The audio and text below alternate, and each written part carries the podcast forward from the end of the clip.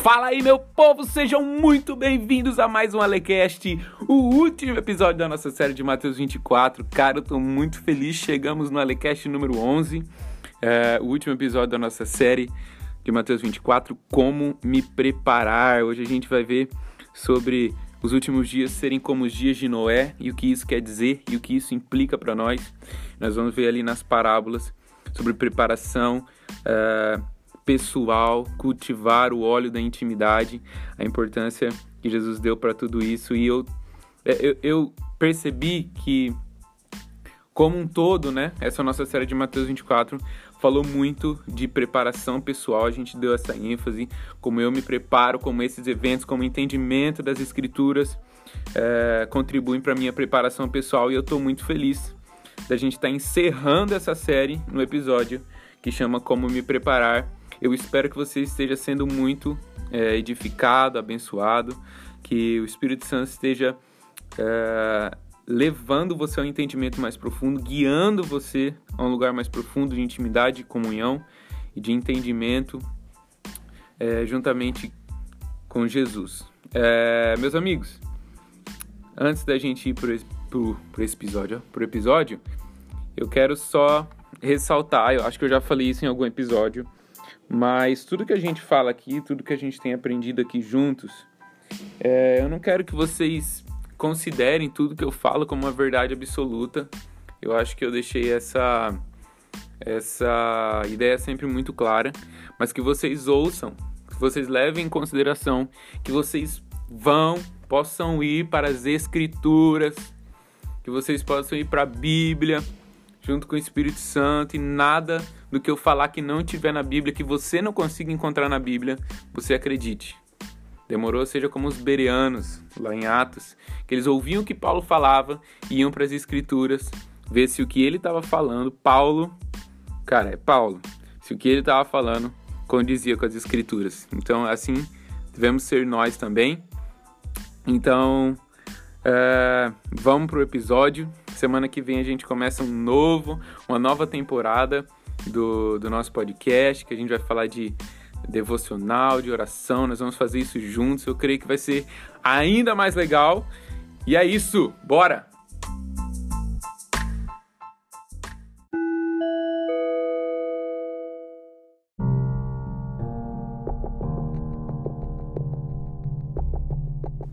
Você que pode, consegue, pega a sua Bíblia, Mateus 24, 36. Entretanto, a respeito daquele dia e hora, ninguém sabe, nem os anjos do céu, nem o Filho, senão exclusivamente o Pai. A gente viu no último episódio que nós devemos, é o desejo de Jesus que a gente consiga discernir as estações. A gente aprendeu isso com a parábola da figueira. Quando as, a, as dinâmicas do tempo do fim, o complexo de acontecimentos que precedem a vinda de Jesus começarem a acontecer, nós temos que entender em que estação nós estamos entrando e é a estação que está vindo pela frente. Mas esse versículo está falando que nós não sabemos o dia nem a hora, e de fato eu não tenho como marcar no calendário o dia em que Jesus vai voltar. Mas Jesus quer que eu discirna, que eu entenda a estação, que eu entenda a geração, qual é a última geração. E a última geração em que todos os eventos que ele falou para trás no capítulo 24 aconteçam ao mesmo tempo, como a gente já viu. Versículo 37. Como aconteceu nos dias de Noé, assim também se dará por ocasião da chegada do Filho do Homem. Pausa. Então aqui a gente começa a ter uma comparação. Jesus começa a comparar o fim dos tempos com os dias de Noé. A mesma coisa vai acontecer. O que aconteceu nos dias de Noé acontecerá nos dias da vinda do Filho do Homem. Porque nos dias 38, nos dias que antecederam ao dilúvio, o povo levava a vida comendo e bebendo, casando-se e dando-se em matrimônio, até o dia em que não entrou na arca. E as pessoas nem notaram. Pausa. Nem notaram. Cara, Pedro fala que Noé era pregador da justiça. Noé não estava só construindo uma arca, ele estava pregando a respeito de um dia que o juízo de Deus viria varrer a terra por conta da perversão em que a humanidade estava vivendo a tolerância é, do Senhor, é, o dia em que o Senhor estava estendendo a sua misericórdia tinha acabado. Estavam chegando dias em que o Senhor viria dizimar a humanidade porque ela estava vivendo em total perversão. Gênesis 6 fala que todo o pensamento do homem era perverso. De todo homem era perverso. Então, as pessoas nem notaram. A gente viu em, em, Mateus 24, 14 que o evangelho do reino será pregado como testemunho a todas as nações. As pessoas vão ouvir que existe um rei vindo, que ele vai vir julgar as nações. Ele vai vir acabar com a injustiça. Ele vai vir aniquilar com tudo que impede o amor. E, e assim como aconteceu nos dias de Noé, as pessoas não vão nem notar. Elas vão continuar casando, se dando em casamento, comendo e bebendo. Qual que é o sentido disso? Continuarão normalmente as suas vidas. Como se a volta de Jesus fosse uma historinha a mais. Fosse uma historinha do folclore a mais. Fosse uma história em quadrinho a mais. Como qualquer outra história. E nem notaram, continuando, até que chegou o dilúvio. Noé era um lunático. Noé era um fanático. Noé era um, um louco até que começou a chover. O Ângelo, o Ângelo Base fala que quando a primeira gota de água caiu no chão, Noé passou aos olhos das pessoas, né, de um lunático para o homem mais sábio que estava vivo na face da terra. Ele fez uma arca, ele ouviu a Deus, ele obedeceu a Deus, ele se preparou, ele ouviu a voz do Senhor. Assim ocorrerá na vinda do Filho do Homem. 40. Dois homens estarão na lavoura. Vamos voltar só um pouquinho no 39, só para. Se você tiver com sua Bíblia e você circular uma palavra, ó, e as pessoas nem notaram até que chegou o dilúvio e levou a todos. O dilúvio levou a todos. Em Lucas 17, esse mesmo versículo está de uma outra forma que facilita ainda mais o nosso entendimento, que é veio o dilúvio e destruiu a todos. Então, ser levado é ser destruído pelo juiz de Deus. Então, o versículo 40 fala: Dois homens estarão na lavoura, um será levado e o outro será deixado. Duas mulheres estarão trabalhando no moinho, uma será levada e a outra será deixada. Em que sentido? O que, que isso aqui está falando? Que pessoas serão destruídas pelo juiz de Deus durante a grande tribulação, e outras pessoas serão preservadas pelo próprio Deus durante a grande tribulação. Meus amigos, é só para a gente ter uma visão clara do que é isso, é o que aconteceu é, no Egito, quando Deus estava libertando Israel. O Senhor está fazendo, o Senhor vai fazer no fim dos tempos, êxodo de novo. Pessoas morreram debaixo do juízo de Deus, que foram as dez pragas? Sim. Mas o povo de Deus foi atingido pelos juízos de Deus? Não, porque eles estavam protegidos numa terra chamada Gozen. Eles estavam no Egito, mas estavam protegidos por Deus numa terra chamada Gozen. Quando o anjo da morte passou, é, é, pessoas morreram, primogênitos morreram? Sim, mas aqueles que tinham o sangue do cordeiro sobre os umbrais das portas não morreram. O anjo da morte passou por cima das casas deles, porque eles ouviram a Deus. Pessar, Páscoa é passar por cima. Eles foram poupados. Aqui está falando a mesma coisa. Pessoas serão levadas pelo juiz de Deus, como foram levadas pelo dilúvio. E pessoas serão poupadas porque fazem parte do povo de Deus. Ouviram a Deus, se prepararam. É isso que o texto está falando. Aqui não está falando sobre arrebatamento, ok? É, e eu não quero que você use essas coisas é, que a gente está aprendendo aqui no podcast como material para discutir, para ganhar debate, para promover debate, mas eu quero que você use isso para sua própria santificação. Para que você coloque isso diante de Deus, para que o Espírito Santo te santifique e te ajude a te preparar para as coisas que estão vindo por aí. Amém? Responde um amém, um aleluia, glória a Deus. Uh, versículo 40 e 2. Por isso vigiai, porquanto não sabei em que dia virá o vosso Senhor. E essa vigilância aqui não é uma vigilância no sentido de que Jesus pode voltar, como eu disse no, no episódio anterior, aqui enquanto eu estou fazendo podcast. Tipo, sem nada do que ele falou que ia acontecer antes acontecer. Não. essa vigilância aqui, quando eu entendi o que ela é, ela tocou meu coração. Porque. Uh, vamos continuar aqui, daí eu volto aqui nele. 43. Contudo, entender isso. Se o proprietário de uma casa soubesse que hora viria o ladrão, se colocaria em sentinela e não permitiria que a sua residência fosse violada. Portanto, ficai igualmente vós alertas, pois o filho do homem virá no momento em que menos esperais. Essa vigilância aqui é a mesma vigilância que Simeão teve. Simeão, ele esperava pelo nascimento do Messias. Consigo imaginar Simeão orando: Senhor, me permite ver o Messias, me permite ver aquele que o Senhor prometeu que vai libertar Israel, me permite ver uh, uh, o rei de Israel. E, e Simeão começou a vigiar, ele começou a entender o complexo de acontecimentos que culminaram no nascimento de Jesus. Ele começou a, a comparar o que estava acontecendo com as profecias que ele já entendia e Simeão estava vigilante. Ele não se deixou desvanecer, ele não se deixou desanimar, ele não se deixou desaperceber, ele não dormiu. E quando ele viu Jesus, ele falou assim: Era isso que eu queria, Senhor, já pode me levar o, o Salvador de Israel nasceu. Eu vi a salvação de Israel. É a mesma vigilância de José de Arimateia que esperava pelo reino de Deus. José de Arimateia cuida do corpo de Jesus e prepara um túmulo que era da família dele para Jesus. Porque ele esperava, ele estava vigilante, ele entendeu o complexo de acontecimentos que culminaram na morte de Jesus. E como ele estava atento, ele conhecia as profecias, ele sabia o que Deus estava fazendo. Ele, ele fez parte disso, ele estava vigilante, ele comparou os acontecimentos, as profecias, ele olhou o que estava acontecendo no mundo, ele comparou aquilo às escrituras que ele conhecia, ele comparou aquilo às profecias, e isso é estar vigilante. Isso é estar vigilante. O Senhor só vem como um ladrão, como está escrito aqui, para quem não está vigilante. O Senhor vem como um ladrão para aqueles que não o conhecem.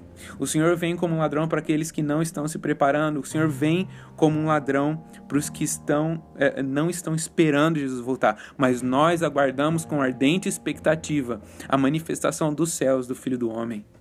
Yes, yes. E a gente entra aqui nas parábolas e eu quero ler as parábolas com vocês um pouco e eu quero dar ênfase em algumas coisas que eu quero que finalize essa nossa série, que fique gravada no seu coração, que mude a sua vida em nome de Jesus. Versículo 45. Sendo assim, quem é o servo fiel e sábio a quem o Senhor confiou os da sua casa para dar-lhes alimento no seu devido tempo? Feliz aquele servo a quem o seu Senhor, quando voltar, o encontrar agindo dessa maneira. Com certeza vos afirmo que o Senhor confiará ao seu servo todos os seus bens, recompensa. Entretanto, é, é, entretanto, supondo que esse servo, sendo mau, diga a si mesmo: Meu senhor está demorando muito, e por isso passe a agredir os seus conservos e a comer e beber com beberrões. O senhor daquele servo virá num dia inesperado e numa hora que o servo desconhece. Meus irmãos, o Senhor voltou antes do que o servo esperava, porque ele estava, porque ele estava achando que o Senhor estava demorando muito. Isso aqui fala sim de líderes, porque está falando de um servo que cuida de outras pessoas, é, é que administra comida para outras pessoas, está falando de nós sermos líderes da nossa casa, está falando de sermos bons maridos, bons sacerdotes e até no ministérios que são líderes, que são pastores, de cuidar das pessoas, sabendo que o Senhor vai voltar mas aqui fala de todos, porque todos nós estamos sujeitos a começar a comer e beber com os beberrões. O que, que é isso? Começar a desfrutar dos prazeres do mundo e nos entregar aos prazeres do mundo como se Jesus fosse demorar muito e porque ele vai demorar muito, quando eu estiver percebendo que ele vai voltar, eu começo a me preparar. Mas o Senhor voltou antes que esse servo é, é, esperava, antes que ele se apercebesse. Ele voltou e o versículo 51 fala que, esse, que o Senhor fez com esse servo. O Senhor o punirá com toda severidade e lhe dará um lugar ao lado dos hipócritas, onde haverá grande lamento e ranger de dentes. Então, nessa parábola, o Senhor volta antes que o servo espera. O servo está esperando o Senhor para muito longe. Vai demorar muito. E no capítulo 25 começa a parábola das dez virgens. E na parábola das dez virgens, o Senhor volta depois do que elas esperavam. Na primeira parábola, o Senhor volta antes. Antes do que ele esperava. O Senhor volta. O servo está esperando o Senhor para muito longe. E na parábola das virgens, o Senhor volta depois. As virgens estavam esperando e ele demora mais do que elas esperavam. Olha isso. Portanto, o reino do céu será semelhante a dez virgens que pegaram suas candeias e saíram para encontrar com o noivo. Cinco delas eram sábias, mas outras cinco eram inconsequentes. As que eram inconsequentes, ao pegarem suas candeias, não levaram óleo de reserva consigo. Cara, candeia aqui também fala de ministros. Porque candeia é um instrumento de iluminar. O ministério é um instrumento de iluminar a vida dos outros é, é, e pregar, eu, eu, prego, eu gravo podcast de escatologia, eu posto conteúdo de devocional, eu prego o evangelho, eu é, é faço muita coisa, anuncio o evangelho, discipulo pessoas, sou pastor, sou evangelista, sou não sei o que, não sei o que, eu ilumino a vida das outras pessoas, mas existe uma diferença entre as virgens sábias e as virgens insensatas. Porque todas elas dormiram. O Senhor demorou mais do que elas esperavam. A gente vê aqui no versículo 5: O noivo demorou a chegar e todas ficaram com sono e adormeceram. Mas a diferença entre elas é o óleo extra, e esse óleo se chama óleo da intimidade. Todas elas tinham óleo para iluminar os outros. Todos nós temos muito desejo de, de sermos grandes pregadores, a maioria de nós aspira ao ministério, de eh, fazer, sei lá, de ser relevante de alguma forma com conteúdo na internet, iluminar e servir os meus irmãos, mais e o óleo da minha intimidade. Quanto óleo tenho adquirido no lugar secreto? No versículo 6, à meia-noite, ouviu-se um grito: Eis que vem o noivo. Eis aí o noivo! Alguém gritou. o noivo está chegando! Alguém gritou. Então todas elas acordaram. Mas as que não tinham o óleo da intimidade tiveram que sair para comprar. O óleo da intimidade é comprado. As virgens sábias tinham comprado óleo extra. Então aqui nós vimos, nós podemos ver que nós podemos e na verdade nós devemos comprar de Jesus o óleo da intimidade. Como assim, a lei comprar? Como assim? Sim, nós temos que pagar um preço. Como assim pagar preço? Jesus não pagou o preço todo na cruz? Sim. Ele pagou o preço na cruz porque antes nem comprar você podia. Porque antes a gente estava morto. Ele, ele pagou o preço na cruz para nos dar o direito de comprar o óleo da intimidade. Jesus, lá em Apocalipse, vira para a igreja de Laodiceia e fala assim: compra de mim ouro ouro refinado, compra de mim colírio, compra de mim vestes brancas. Ele não está falando assim, vem pegar comigo. Ele não está falando assim, vem aqui empresta comigo. Ele está falando, compra de mim. Compra de mim. E Kirk Bennett do Warhoff fala que a moeda do céu é o tempo. A intimidade do Senhor é adquirida quando nós passamos tempo na presença dele. Salmo 24, 15 fala que a intimidade do Senhor é para aqueles que o temem, e a estes ele revelará os segredos da sua aliança. Quem teme ao Senhor conhece, reconhece a necessidade que tem de passar, de gastar tempo na presença do Senhor, porque o temor do Senhor me faz entender que eu não consigo viver a vida, que eu não consigo passar o meu dia como eu deveria passar, que eu não consigo viver em santidade se eu não for exposto à glória de Deus, se eu não for exposto aos olhos de fogo de Jesus, se eu não for exposto à santidade de Deus, se eu não estiver constantemente, dia após dia, sabe, como um sentinela, negando sono aos meus olhos, negando descanso às minhas pálpebras, para que eu esteja diante do Senhor. O óleo extra que as virgens sábias tinham era óleo da intimidade. Elas não tinham somente óleo para iluminar, elas não tinham somente óleo para ministrar, elas tinham óleo de intimidade. Elas conheciam o Senhor. E eu quero encerrar aqui, mas antes eu quero falar da terceira parábola, que é a parábola dos talentos. Eu não vou ler com vocês, que ela é um pouco maior, mas nós sabemos que o Senhor confiou cinco talentos a um, dois talentos a outro e um talento a outro. E o que tinha cinco e o que tinha dois rapidamente foram negociar e dobraram e multiplicaram esses talentos. Mas o que tinha um pegou e, e cavou um buraco e escondeu esse talento. Não quero entrar aqui no que é o talento, no que é o que, mas ao passo que na primeira parábola o Senhor volta antes que o servo imaginava.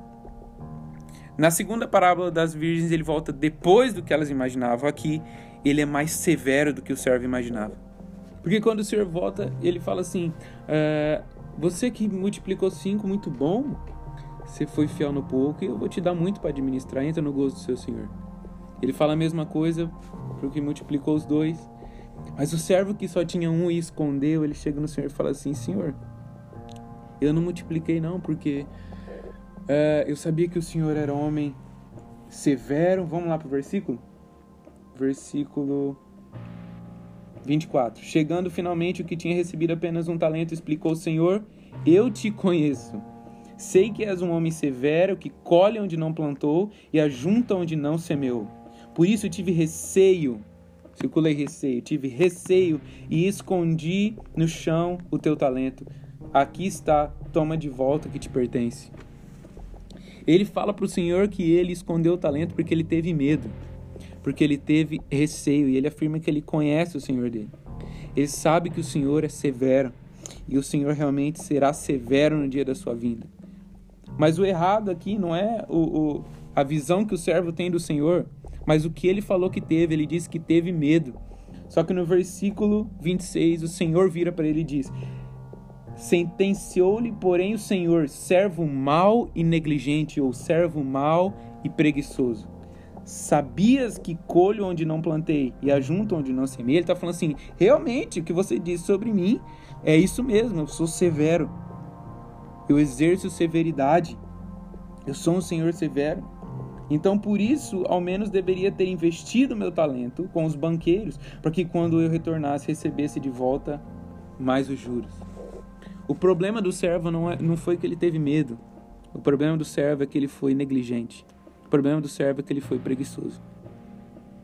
Preguiça espiritual, mornidão espiritual, falta de fervor espiritual.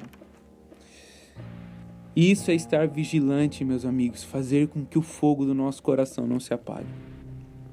E aqui o que a gente precisa pensar é como tem sido a nossa vida de oração.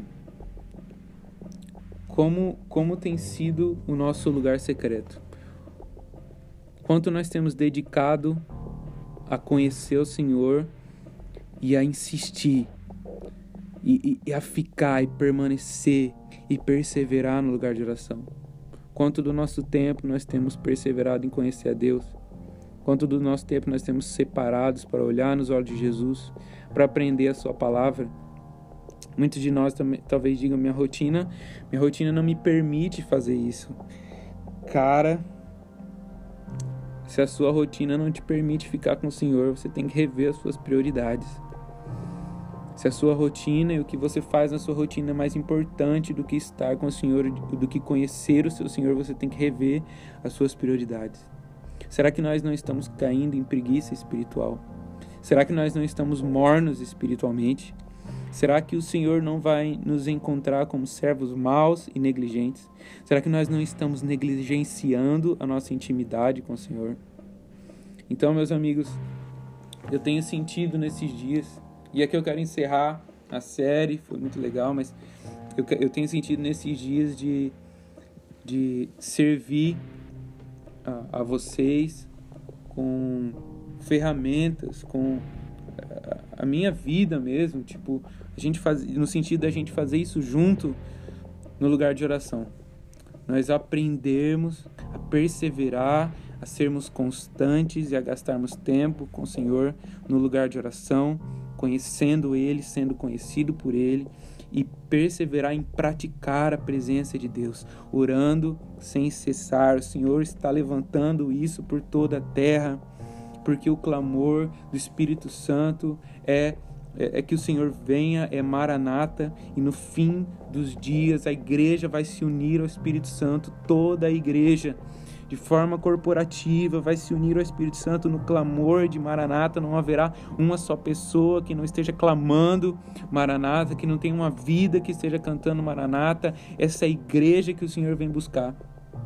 E eu quero começar aqui no podcast a é, produzir material devocional, que a gente faça isso junto, que a gente ore a palavra junto, que a gente é, realmente comece a estabelecer estratégias e dicas e, e indicações que fortaleçam a nossa vida de oração e não nos permitam, não nos permita cair em mornidão espiritual, não nos permita dormir e não nos permita começar a desfrutar dos prazeres desse mundo como se o Senhor não fosse voltar. Então, nós precisamos estar vigilantes, como Simeão estava vigilante, como José de Arimaté estava vigilante. Nós estamos vigila, vigila, vigiando os tempos. Nós estamos vigilantes a respeito do tempo. Nós estamos olhando o que está acontecendo, nós estamos estudando as profecias, nós estamos ouvindo o coração do Senhor. É assim que o Senhor quer nos encontrar, com óleo extra. O Senhor quer nos encontrar é, é, perseverando em vigiar. O Senhor quer nos encontrar multiplicando os talentos. O Senhor quer nos encontrar alertas. O Senhor quer nos encontrar prontos. Então, meus amigos, eu quero orar para encerrar. Jesus, muito obrigado. Eu quero que. Eu peço que o Senhor cuide do coração dos meus irmãos. E que o Senhor faça dessa ferramenta aqui que nós estamos usando uma ferramenta que mude a vida deles. Não a ferramenta, mas o que o Senhor faz através dela. A forma como o Senhor trabalha através dela. E que em nome de Jesus, a, a, a mornidão espiritual seja cerrada, Jesus. Começa a serra desse homem que está serrando algum ferro agora. é, isso que é feeling. Sim, Jesus. Faça isso. Nós te agradecemos, nós te louvamos, nós te honramos. Faça algo nas nossas vidas. Nós amamos a tua vinda. Em teu nome oramos. Amém. Uh! Maranata. Até a serra parou.